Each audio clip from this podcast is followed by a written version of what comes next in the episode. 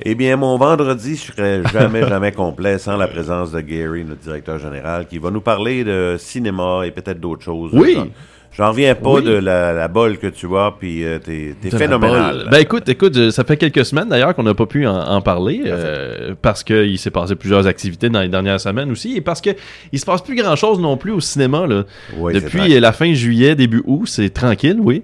Euh, les méga productions ont décidé de laisser tomber un petit peu les fins de semaine. Jusqu'au mois d'octobre, il n'y aura pas de grosses productions avant le prochain Halloween, Halloween Wow. Ends. Ouais, Donc ouais, le oui. dernier Michael Myers supposément. Mais après 11-12 films, on se dit il y en a jamais de dernier. Hein. Effectivement, Ça continue. C'est un rituel qu'il faut continuer, veut, veut pas, parce Oui. que c'est à la fois fa- farfelu par occasion, puis euh, autant que c'est supposé nous faire peur, des fois ça nous fait rire. Ouais, puis éventuellement, ça se réinvente, là. Puis, de temps à autre, il y en a un très très bon. Ouais, puis là, ouais. ben, tout d'un coup, il y en a trois mauvais. Ouais. Qu'on va voir avec cet automne. Mais oui, à partir d'octobre, il y aura d'autres gros films qui vont ressortir et là, qui vont, de- qui vont relancer un petit peu le box-office, si on veut. Mais en ce moment, c'est très calme au cinéma. Et euh, cette fin de semaine, au cinéma North Shore, d'ailleurs, trois films présentés, euh, deux films qui sont à l'affiche depuis très longtemps et une nouveauté de la semaine dernière, Dragon Ball Super Super Hero. Donc, euh, un film d'animation, d'animé, bien sûr, adapté du manga qui est Dragon Ball, qui existe depuis maintenant près de 40 ans ou plus que 40 ans. Alors, euh, bravo pour ça. Et ça fonctionne très, très bien parce que euh, la population qui est adepte de ces films-là grandit aux États-Unis et en Amérique du Nord en général, ce qui fait en sorte que ces films-là ont de plus en plus d'importance au box-office, mais ils sont, ils sont, comme on appelle souvent, rushés. Hein, Ça veut dire que les, les fans vont arriver le premier week-end, ils vont sortir le vendredi même, ils vont aller le voir en masse, et par la suite, là, oups, les, les recettes vont commencer à tomber, mais rapidement. Ouais. Mais c'est la seule nouveauté qui a bien paru la semaine dernière avec plus de 20 millions de dollars au box-office en un week-end. Pour un film d'animé, ça va bien à ce c'est niveau quand même pas pire quand on regarde Oui, c'est ça. Là, ouais. c'est- c'est de l'argent, c'est de la monnaie, hein? Ouais, c'est de la petite monnaie pour nous autres. du change, de pocket change. L'autre film, c'est DC League of Super Pets, donc Crypto, le chien de Superman, de- toujours à l'affiche au cinéma North Shore, un film d'animation pour la famille, et ré, euh, ressorti, si on veut, de Top Gun Maverick, alors qu'il avait disparu un petit peu des écrans euh, à certains cinémas, Oui. dont le cinéma North Shore, et là, il revient à l'affiche parce Ah, que Paramount a décidé de ressortir le film. Ça arrive souvent à la fin de l'été.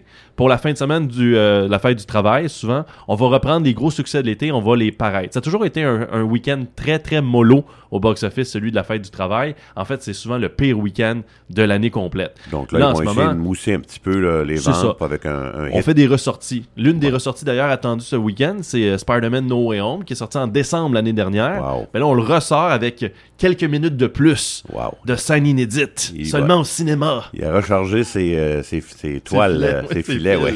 d'araignée. Donc, euh, c'est ce qu'on retrouve donc cette fin de semaine au cinéma North Shore. Et euh, sur Netflix, par contre, une nouveauté avec Kevin Hart et Mark Wahlberg, Me Time, une comédie. Qui c'est qui aime pas ça, une comédie, et rire avec Kevin Hart? Absolument, oui. On l'aime. Aimes-tu Kevin Hart? Ouais, ouais, ouais. Moi, toutes les comédies, là, euh, j'aime ça parce que ça nous permet de, on va dire, dilater la rate. C'est le fun, c'est Ben, je- plaisant. Je te dirais en plus que Mark Wahlberg s'est comme réinventé dans le terme de dans, dans le style comédie d'action depuis The Other Guys avec Will Ferrell. On dirait qu'il a comme pris euh, ça sur lui puis dorénavant il en fait plus souvent comme Daddy's Home et ainsi de. Puis là Mark Wahlberg est dans ce film-là avec Kevin Hart, première collaboration entre les deux. Kevin Hart joue le rôle de Sonny qui est un père de famille très établi, qui a son rôle à jouer dans la famille de s'occuper des enfants alors que sa femme qui est architecte elle rentre l'argent un petit peu à la maison. Donc un, style contemporain de, de père à la maison. Et Mark Wahlberg, son ami d'enfance qui s'appelle euh, Huck, et lui, il il est autre chose. Lui, il est party animal, il croit encore qu'il est dans la vingtaine, et ainsi de suite. Et les deux se voient plus depuis très longtemps. Et là, à un moment donné, ben, sa femme, à, à Sonny, dit faudrait que tu ailles t'amuser avec lui, ça fait longtemps que tu l'as pas vu. Voyons, vous êtes super proches, tout ça. Fait que go, en fin de semaine, je m'en vais avec les enfants, toi, tu fais tes affaires. Et bien sûr, Huck et Sony vont faire, euh, Sony vont faire plus que des affaires. Ils vont euh, passer de péripétie en péripétie, euh, battre, se battre avec un Wildcat, euh, faire du parachute, euh, se couper un doigt, euh, faire exploser des affaires, pisser dans une piscine. Ça Donc, ressemble un peu à Hangover. Ouais, mais à travers les États-Unis. parce que c'est comme un road trip entre lui et son Ouais. meilleur ami d'enfance, Mark Wahlberg. Alors, euh, c'est réalisé par John Amber qui avait réalisé I Love You Man. Euh, un film aussi euh, un petit peu stupide dans ce, genre- dans ce genre-là, mais qui avait beaucoup fonctionné. Moi, j'avais beaucoup aimé. Alors, c'est disponible sur euh, Netflix, Me Time, un petit peu, pour montrer un petit peu que même euh, dans trentaine ou quarantaine avancée, les hommes, on peut avoir du plaisir avec nos amis d'enfance. Absolument, c'est possible. On Puis a le droit. euh, là, il y a eu la permission de sa conjointe, ça fait que c'est encore plus facile. tu sais. encore plus il, fun. il, il marche pas sur le pied, le bout de ses pieds, il est allé de plein gré. Sur Crave, HBO, euh, si vous avez pas vu la semaine dernière le premier épisode de House of Dragon, c'est sorti donc de la série des Game of Thrones adapté du roman de George R. R. Martin, euh, Fire and Ice, donc euh, Fire and Blood, excusez-moi, qui était attendu depuis très longtemps. C'est l'histoire des Targaryen, donc ça se passe avant l'histoire de, Game of Thrones qu'on connaît à travers les séries sur HBO. Ça se passe dans l'univers des Targaryen quand ils sont au pouvoir sur le trône de fer. Et par la suite, les Targa- Targaryen, comme on sait déjà, vont vivre un déclin, des guerres avec d'autres familles. Et c'est ce qu'on va raconter dans House of the Dragon, la sa- saison 1 qui a commencé la semaine dernière avec 10 millions de personnes, spectateurs qui se sont syntonisés sur HBO pour écouter le premier épisode, ce qui est un record dans l'histoire de HBO pour un premier épisode d'une série. Donc bravo à ce niveau-là, mais on verra si dans les prochaines semaines ça va se perdurer. Donc le deuxième épisode qui sortira dimanche cette, euh, cette semaine. Sur Prime, une série qui est sortie la semaine dernière, euh, deux semaines plutôt, A League of Their Own, adapté du film A League of Their Own et de l'histoire vécue de ces femmes joueuses de baseball Wow. qui ont euh, pris la relève durant la Deuxième Guerre mondiale alors qu'on voulait, on voulait faire de l'ar- de l'argent avec le sport national américain à ce moment-là et qu'on a fait jouer des femmes. J'aime beaucoup de la série le fait qu'on on va plus en profondeur sur l'historique vraiment de ce qui s'est passé durant la Deuxième Guerre mondiale, dont l'avènement aussi des femmes noires dans les sports professionnels et aussi de l'histoire des Noirs points aux États-Unis à ce moment-là et euh, les jeunes femmes aussi qui prenaient leur place à travers toute euh, cette situation, bien sûr, euh, masculinisme, masculinisme Ouais, de, ouais, ouais. de- de ce qu'on connaît de notre monde d'aujourd'hui. Donc, euh, League of Their Own, beaucoup moins de comédie, plus historique dans cette façon de faire. Par contre, c'est disponible sur Prime Video et c'est numéro un dans les 10 euh, séries les plus écoutées sur cette semaine à Prime. Et on a sorti la, première- la dernière bonne annonce de Lord of the Rings, The Rings of Power. Très hâte de voir ça. Ça se passe durant le second âge de Lord of the Rings, Seigneur des Anneaux. Donc, les, euh, ce sera la création sans doute des Anneaux de pouvoir. On aura Galadriel qui va être là-dedans aussi, plusieurs personnages que vous avez peut-être vus dans la série des films de Lord of the Rings ou encore dans les livres. Mais c'est plus adapté par rapport aux appendices de J.R.R. Tolkien et aussi de Silmarillion. Donc, euh, ça, c'est un petit peu plus méconnu, un petit peu de- de- des moins, moins fans de la série. Mais si vous voulez vous relancer un petit peu dans l'univers de Tolkien et du Seigneur des Anneaux, de Silmarillion est à lire et les appendices aussi, qui sont des courtes histoires, des fois très très euh, étoffées. Très, euh, on met beaucoup d'éléments. euh, de J.R. Tolkien aimait beaucoup faire ça, mais d'autres fois c'est juste une phrase. Et là, ben les studios semblent avoir pris ça, cette phrase-là, et l'a- l'avoir développée vraiment pour euh, parce que c'est 3000 ans là, qui séparent un petit peu le Seigneur des. Anneaux qu'on connaît à celui de l'histoire qui se passera un petit peu dans les euh, Anneaux de pouvoir. là. Donc c'est quelque chose pareil. C'est 3000 ans de- d'écart. là. Là, il y a des elfes. Les elfes vont être là parce que les autres sont vieux puis ils vieillissent, ils vieillissent plus Ils lentement sont, que nous sont autres. éternels, eux autres. Ils sont éternels. Ouais. Ce qui est particulier, c'est que les gens qui créent ces, ces euh, longs métrages-là ou les films, les Oui. idées qu'ils sont capables d'aller chercher, ça, Ah, c'est- ça quelque prend- chose. Ça prend une imagination là, hors pair, là, veut, veut pas. Exactement. Et c'est un milliard de dollars qui a été dépensé Wow. minimalement pour la première saison de cette, euh, cette création-là. D'ailleurs, c'est Prime a seulement acheté les droits pour 250 millions de dollars de télévisuel. Donc, ces adaptations télévisuelles ne peuvent pas faire des films, Amazon a eu les droits pour ça. Et dans les droits, ça a été stipulé qu'ils ne peuvent pas changer les choses par rapport à ce que Tolkien a créé et ne peuvent pas trop référencer non plus les films qui existent déjà et des Hobbits. Donc, peuvent pas travailler autour de ces personnages-là. Ils doivent vraiment créer un univers précédent, euh, l'histoire de, de Seigneur des Anneaux. Alors, j'ai hâte de voir comment ça va se passer. C'est la semaine prochaine, ça sort le 2 septembre sur Amazon Prime. Ça s'en vient et les fans vont être au rendez-vous, j'en suis sûr et certain. Et certainement, oui. Et rapidement, sur Disney+, She-Hulk Attorney at Law. Donc, la femme Hulk, qui est maintenant sur le petit écran, une série télé de deux épisodes déjà sortis. On en attend plusieurs, donc, pour euh, la plateforme Disney+. Cette cousine de Hulk et Bruce Banner, qui était dans les films, bien sûr, Oui. les personnages reviennent aussi dans la série. Et d'autres personnages apparaissent aussi dans la série, dont Abomination dans le deuxième épisode. Alors moi, j'aime beaucoup l'aspect très féministe de la série. Je trouve que c'est bien, bien joué. Euh, Jusqu'à présent, j'ai du plaisir à le regarder. C'est comique.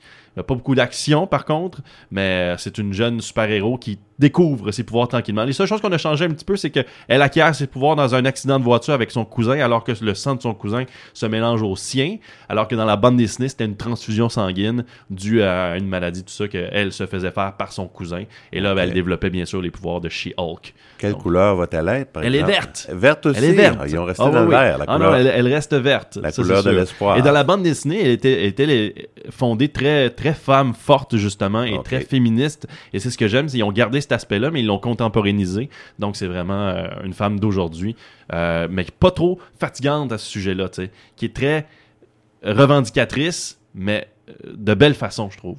Donc Oui. ça fonctionne très très bien pour moi chez Hulk. Et sinon, une série documentaire de fiction, en fait, filmée de façon fiction, qui s'appelle Mike, sur l'histoire de Mike Tyson. Donc Ah, là oui. où on va voir un petit peu le pouvoir des classes, le pouvoir des races, le pouvoir de la réputation aussi des médias pour détruire ou à améliorer cette réputation-là, alors que les années 90 ont été autant bonnes pour euh, Mike Tyson, boxeur émérite, autant qu'elle a, a été très très mauvaise pour Mike Tyson, l'individu un petit peu parfois euh, méconnaissable ou euh, incompréhensible vraiment dans ses actions ou dans sa façon d'être. Wow. Tout simplement. Alors c'est ce qu'on retrouve euh, à Disney Plus, une, émission- c'est une, non, une série de huit épisodes Wow. et deux épisodes sont sortis jusqu'à pré- euh, jusqu'à présent. On relate aussi sa richesse, sa popularité à travers tout ça. Donc moi j'aime beaucoup la boxe et je pense que ça va être une série qui va être très appréciable. Et rapidement, Juste pour terminer ça, niveau lecture, j'ai pas commencé à le lire. Ben, j'ai commencé un petit peu à le lire. C'est le livre de mon cousin, Francis Ouellette, qui est paru depuis maintenant deux semaines. Euh, Mélasse de fantaisie. Numéro un chez les ventes au Québec euh, depuis deux semaines. Il se partage en fait la position numéro un et numéro 2. Je suis très fier de mon cousin. Euh, je veux juste remercier Francis euh, de cette histoire-là, basée sur une histoire familiale un peu et euh, romancée avec un petit peu de fiction de son, de son historique euh, qu'on connaît avec euh, le pouvoir de Francis Wallet comme, comme étant un bon raconteur.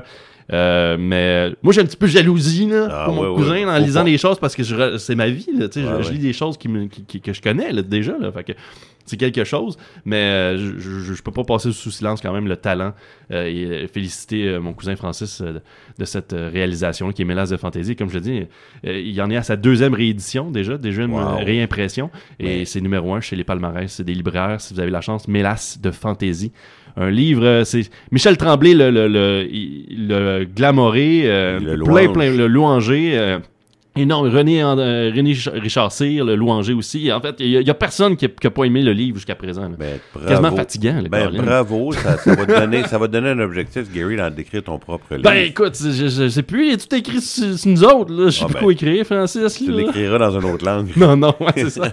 ben, merci, puis si vous avez la chance vraiment de, de lire davantage de livres français, faites-le. Absolument, parce qu'on veut protéger notre langue avec ce qu'on Oui. entend dans les, euh, les médias, que la langue Oui. française a pris un coup pour son rhume. Parce que souvent, le faut- 12 août, c'est- c'est la journée aussi acheter un livre québécois, tu sais. Effectivement. Mais ça peut l'être à l'année longue aussi. Absolument. Pas besoin d'attendre une journée Puis il y a un livre spéciale. acadien aussi. Absolument. C'est important de supporter nos artistes. Je vais juste prendre deux petites secondes. Euh, J'ai cru voir que les filles de Caleb allaient être présentées sur Netflix. T'as-tu entendu parler Ben de ça? voyons toi. Non, Ouais. pas ça peut pas être ça, ça, ça pourrait être logique Ouais. parce que Netflix se doit avec l'entente avec la Sodrac puis euh, la Sodec et euh, toutes les les les les les, Les- les conditions qu'ils ont qu'ils ont ouais. au Canada avec le CRTC se doit d'avoir du contenu francophone davantage ou faire affaire avec des talents francophones. C'est souvent ça qu'ils vont utiliser. Souvent, c'est des, des techniciens qui vont utiliser sur des productions anglophones.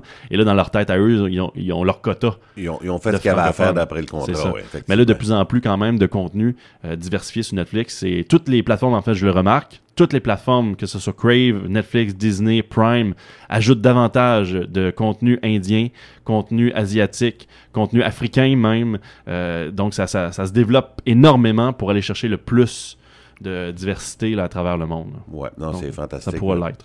Gary, encore une fois, je suis toujours estomaqué à ton, tes connaissances, à ta, ta mémoire. Fait que merci beaucoup d'avoir pris le temps ce matin de nous parler de cinéma. Plaisir. Et euh, on te souhaite un beau week-end. Bye bye. Bye bye.